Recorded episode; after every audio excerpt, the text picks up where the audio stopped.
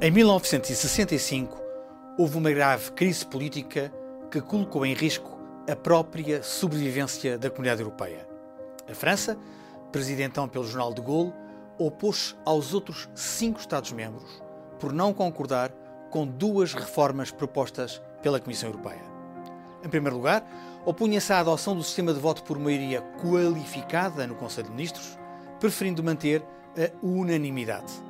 Em segundo lugar, opunha-se à reforma do financiamento do FEOGA, o Fundo Europeu de Orientação e Garantia Agrícola, porque discordava da possibilidade da comunidade dispor de recursos próprios e da atribuição ao Parlamento do poder de controle orçamental.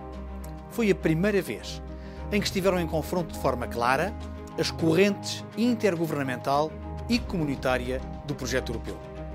De Gaulle decidiu que a França não ocuparia o seu lugar no Conselho durante todo o segundo semestre de 1965, bloqueando assim as decisões da instituição e travando o funcionamento da comunidade.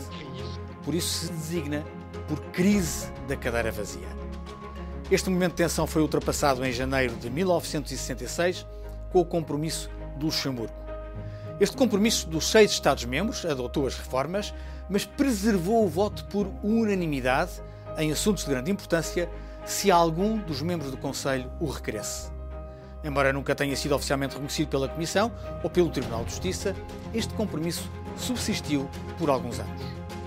O equilíbrio entre a componente comunitária, representada pelo Parlamento e pela Comissão, e a componente intergovernamental, representada pelo Conselho, onde se sentam os governos nacionais, é bem clara no mecanismo da co-decisão que explicamos no Minuto Europeu número 109.